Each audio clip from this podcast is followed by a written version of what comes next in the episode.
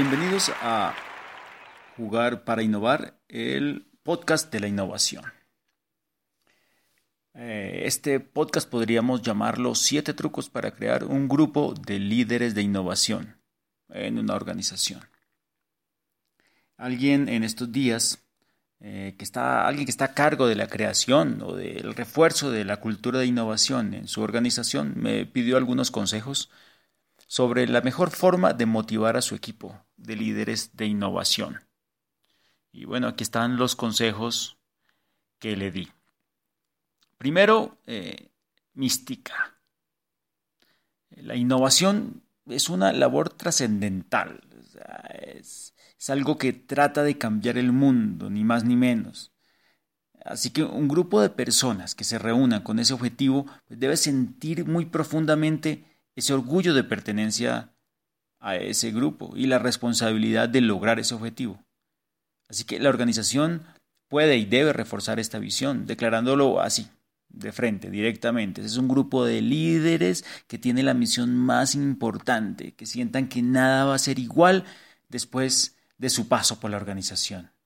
Y, esto se puede promover poniendo un nombre significativo que promueva el orgullo de pertenencia al equipo, por ejemplo. Puede ponérsele un escudo, un símbolo, eh, ¿qué tal una declaración de principios o una promesa de pensar siempre distinto? O bueno, la mística tiene muchísimos caminos. El segundo consejo es empiece por dolores propios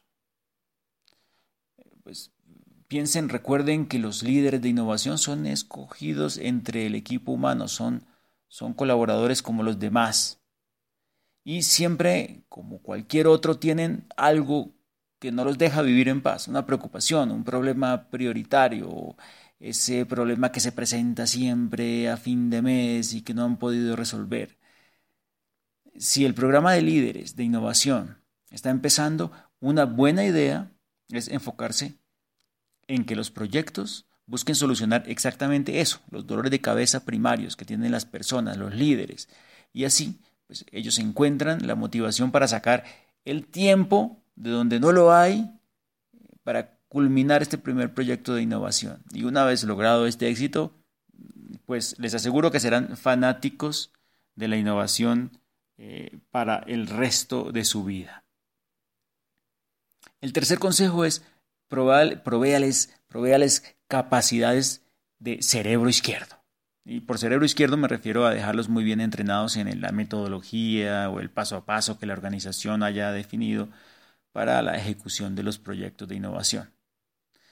Eh, de esta manera serán como la enciclopedia a la que los demás acuden cuando desean aclarar algún paso. Y ellos tienen esa, sienten esa seguridad de que conocen muy bien el proceso y se les nota.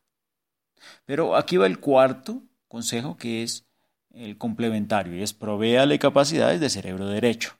Y aquí podemos incluir todas esas capacidades que les permiten a las personas pensar fuera de la caja, tener ideas realmente novedosas, ver caminos que los demás no ven.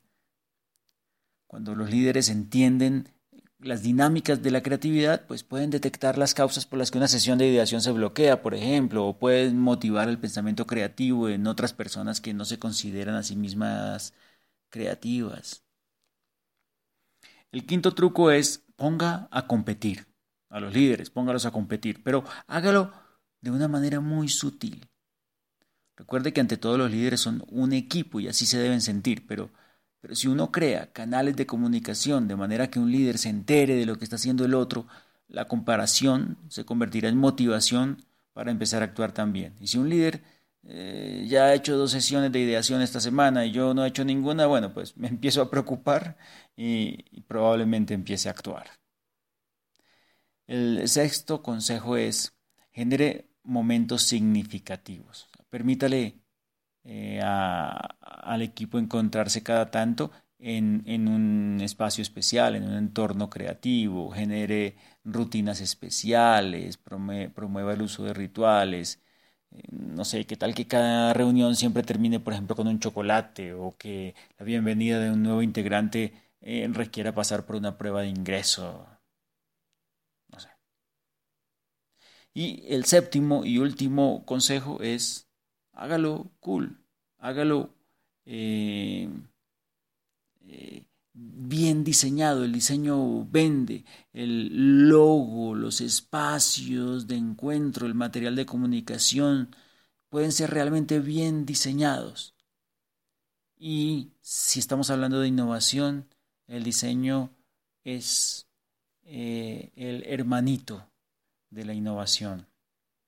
Así que eh, estos siete pequeños consejos para quien está apenas empezando a eh, crear esa cultura de innovación en la organización y quiere utilizar un grupo de líderes, pues pueden ser útiles. Este es el podcast de la innovación. los espero en la próxima edición. Chao.